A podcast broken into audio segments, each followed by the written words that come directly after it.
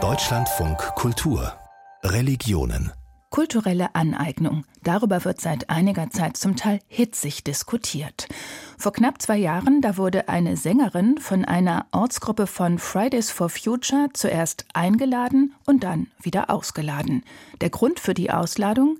Sie trug als weiße Dreadlocks. Der Vorwurf kulturelle Aneignung.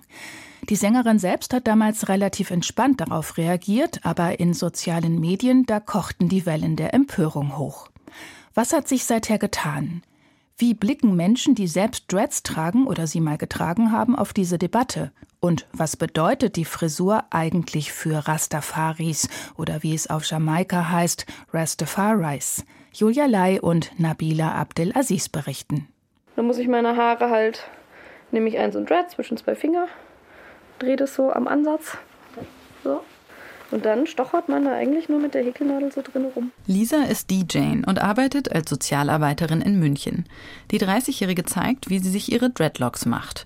Sie nimmt einzelne Haarsträhnen und bürstet sie in Richtung Kopfhaut zurück. Ich mache nie alle auf einmal, deswegen mal so ein bisschen nach Bedarf. Ich würde sagen, so im Schnitt dreimal im Jahr ist wahrscheinlich der ganze Kopf einmal gemacht. Eine junge Frau, die sich für eine Frisur entscheidet. Es könnte die normalste Sache der Welt sein, doch Lisa ist weiß und ihre Dreadlocks damit ein Politikum. Kulturelle Aneignung lautet der Vorwurf, spätestens seit Fridays for Future vor knapp zwei Jahren eine weiße Sängerin wieder auslud, weil sie Dreadlocks trug. Doch worum geht es eigentlich beim Vorwurf der kulturellen Aneignung?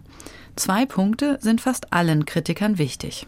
Erstens, Menschen übernehmen Elemente einer Kultur, die nicht ihre eigene ist und mit der sie in einem asymmetrischen Machtverhältnis stehen. Zweitens, entweder werden diese kulturellen Gegenstände, Kleidungsstücke, Hairstyles oder Symbole in ihrer Bedeutung verdreht, oder sie werden lächerlich gemacht. Oder Menschen profitieren von der kulturellen Aneignung, werden damit berühmt, verdienen Geld, während die, zu deren Kultur die Sache ursprünglich gehört, leer ausgehen. Als weiße Deutsche hat Lisa Privilegien, die schwarze Menschen nicht haben. Aber sie macht sich mit den Dreadlocks über niemanden lustig und sie profitiert davon nicht. Und sie hat ein echtes Interesse an der Kultur dahinter, hört schon lange Reggae und hat einiges über Rastafari gelesen.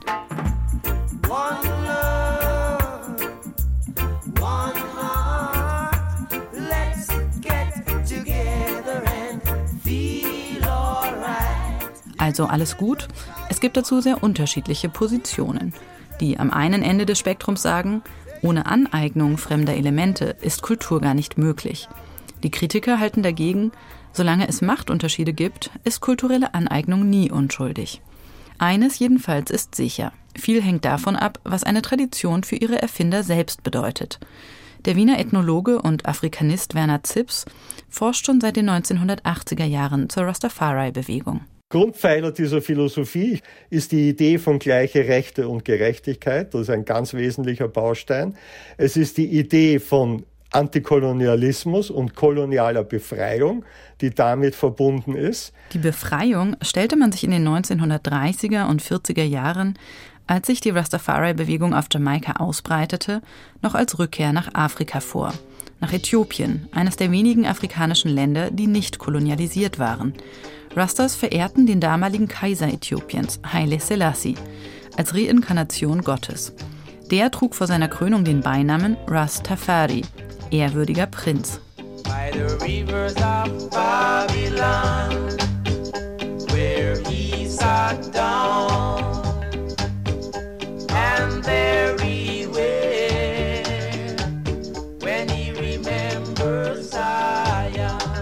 Die Bewegung gründet ihre Weltsicht auch auf eine Neuinterpretation der Bibel.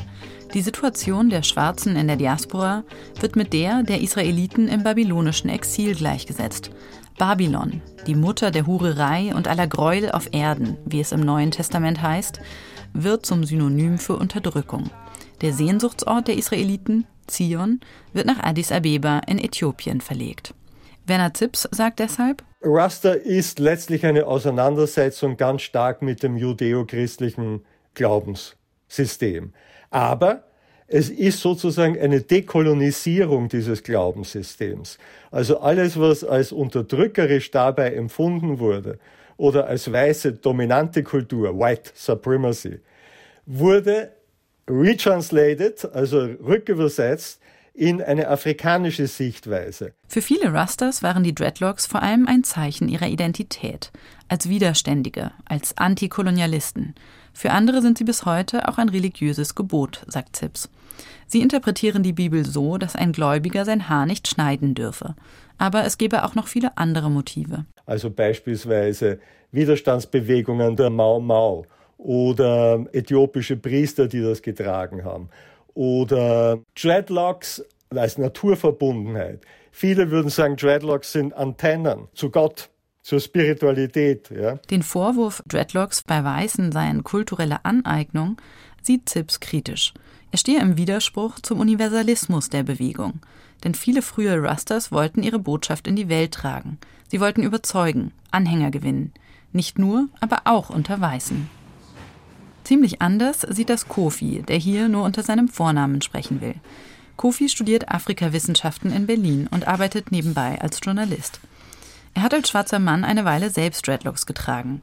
In einem Restaurant in Berlin-Wedding erklärt er, warum es ihn stört, wenn weiße Menschen das auch tun. Aus meiner Perspektive sind Dreadlocks eben nicht einfach nur irgendeine Frisur, sondern im Zusammenhang mit schwarzen Menschen Symbol von politischen Widerstandsbewegungen.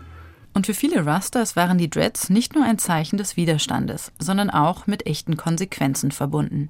Wie sehr, das konnte Werner Zips in den 1980er Jahren auf Jamaika noch selbst beobachten. Wer die getragen hat, war ständig in der Gefahr, von der Polizei inhaftiert zu werden, in ein Irrenhaus geschmissen zu werden, die Haare abgeschort bekommen zu haben und im Grunde genommen misshandelt zu werden. Also das war schon, dafür hat man Mut gebraucht. Für schwarze Menschen ist das manchmal heute noch nicht anders. Auch Kofi konnte früher kaum rausgehen, ohne dass andere ungefragt seine Haare anfassten oder die Polizei ihn kontrollierte. Er hat sich entschieden, die Dreadlocks abzuschneiden. Nicht nur, aber auch deshalb. Natürlich habe ich hinterher eine unglaubliche Erleichterung verspürt weil einfach niemand meine Haare anfassen konnte, weil ich keine Haare mehr hatte.